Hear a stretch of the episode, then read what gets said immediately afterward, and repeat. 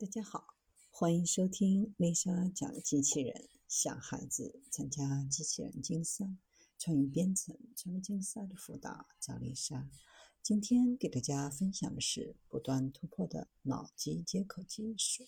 无需双手操作，通过意念隔空打字，瘫痪者可以用意念使用智能手机。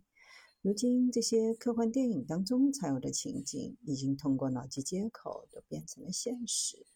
脑机接口技术被誉为人脑与外界交流的信息高速公路，在人脑、计算机和其他电子设备之间建立了不依赖于常规大脑信息的输出通路。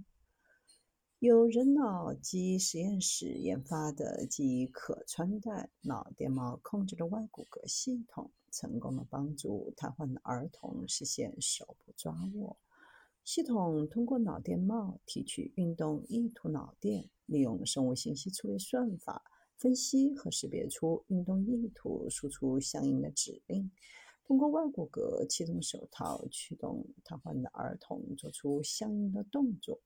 虽然这个小朋友丧失了自身运动能力，但用脑电控制外骨骼，驱动手和手臂运动。帮助大脑到手和手臂肌肉的神经通路康复重塑，有利于恢复受损的肢体功能。早在二十多年前，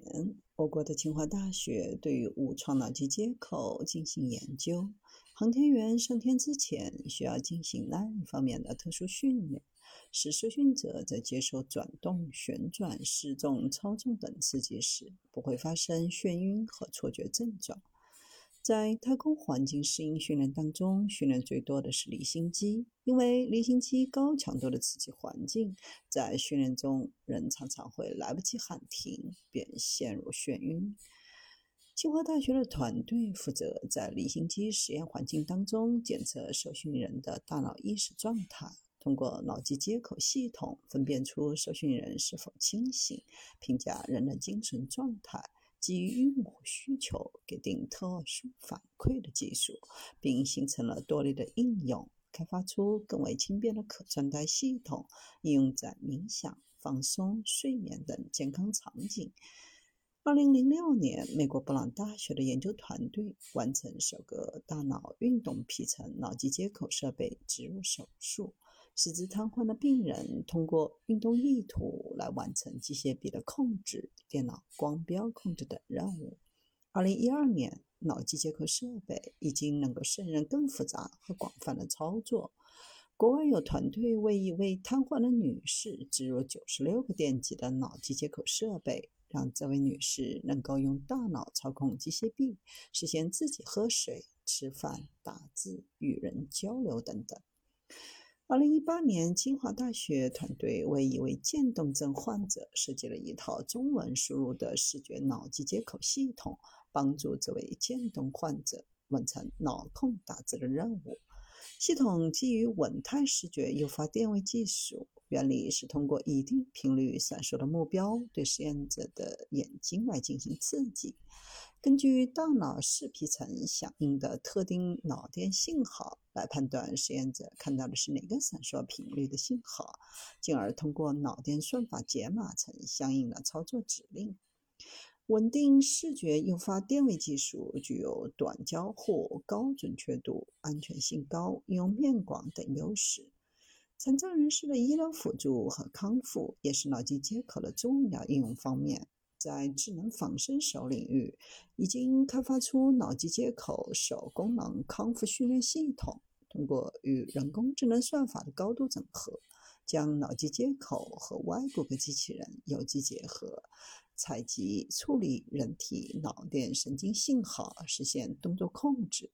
使用者可通过意念控制外骨骼的机械手，带动瘫痪的手部进行训练。做各种复杂的动作，实现肢体康复训练。